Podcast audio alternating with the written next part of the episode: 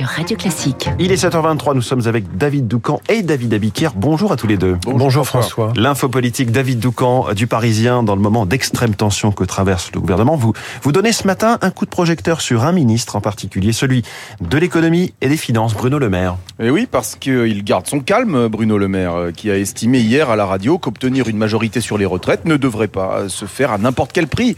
Je rappelle qu'Aurélien Pradier, le chef des frondeurs de LR, vous savez, l'artisan de ce nouveau concept, euh, le guévarisme de droite, demande que la durée de cotisation soit abaissée à 43 ans pour tous ceux qui ont commencé à travailler tôt. La mesure coûte 2 milliards d'euros, c'est pourquoi euh, pour l'instant elle ne figure pas euh, en l'état dans le texte. Mais demain, il y a donc la fameuse commission mixte paritaire où le projet pourra être modifié. Les parlementaires sont souverains. S'ils veulent retenir une mesure et pour la financer en retirer une autre, ils ont évidemment toute liberté, mais le tout, c'est que le texte soit à l'équilibre, a cranté euh, Bruno Le Maire avant de clouter que sa responsabilité à lui était de garantir l'équilibre financier du régime. Alors, qu'Elisabeth Borne joue sa place et Emmanuel Macron son quinquennat. Alors que toute la Macronie euh, se demande comment faire plaisir aux députés LR les plus capricieux pour éviter le 49-3 ou pire encore un rejet de la réforme, le maire, lui, très tranquillement, reste planté sur ses appuis, mettre le système à l'équilibre Point barre. Pourquoi est-il si tranquille alors?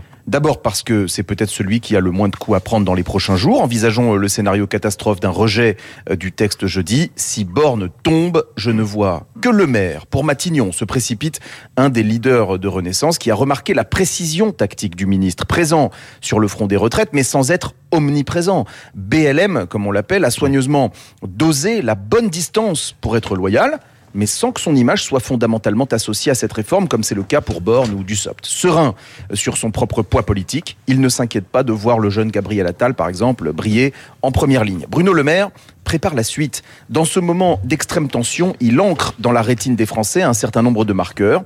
Celui de la stabilité, il règne sur Bercy depuis maintenant six ans.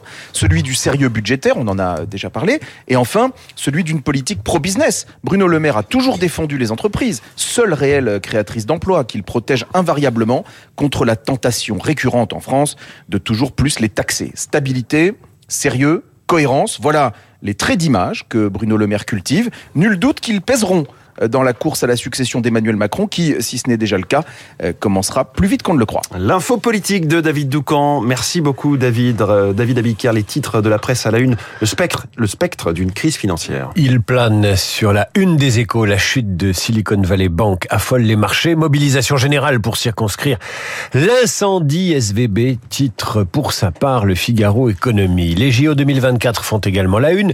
J-500, titre Ouest France et le Parisien. Aujourd'hui en France, défi en termes de sécurité, de transport et de budget, estime le Figaro.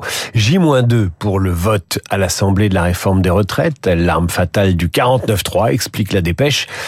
L'opinion s'inquiète, elle, de l'explosion de nos dépenses sociales. Un coupable déni. La Croix fait la une sur la situation en Israël et la contestation de la politique menée par Netanyahou. Enfin, Schnock, la revue des vieux de 27 à 87 ans, est dans les kiosques avec à la une Michel Drucker et sa chienne Isia. Merci beaucoup, David Abicard. À tout à l'heure pour la revue de presse complète de Radio Classique. Bonjour Renaud Blanc. Bonjour François. Quel est le programme de la matinale? Premier invité de ces 739 heures, Christophe Le Petit, expert en économie du sport. David, nous le rappelez à l'instant, nous sommes à 500 jours de la série cérémonie d'ouverture des Jeux Olympiques de Paris. Les Jeux de 2024, le budget, la sécurité, les transports. Où en est-on exactement? On fera le point donc avec Christophe Le Petit à 7h40, 8h05. Nous serons en ligne avec Christian Macarian. Christian, notre spécialiste, vous le savez, des questions internationales et militaires sur Radio Classique. Le conflit en Ukraine et notamment la bataille de Bakhmut. Christian Macarian dans le journal de Charles Bonner. 8h15 dans notre studio. L'économiste Philippe de Sertine. Nous parlerons avec lui des débats hier à l'Assemblée sur la question du nucléaire nucléaire, l'atome en France, mais aussi le mix énergétique et la fin des énergies fossiles. Philippe de Sertine dans trois quarts d'heure. Esprit libre à 8h40 avec le duo Rachel Kahn, Hervé Gattegno.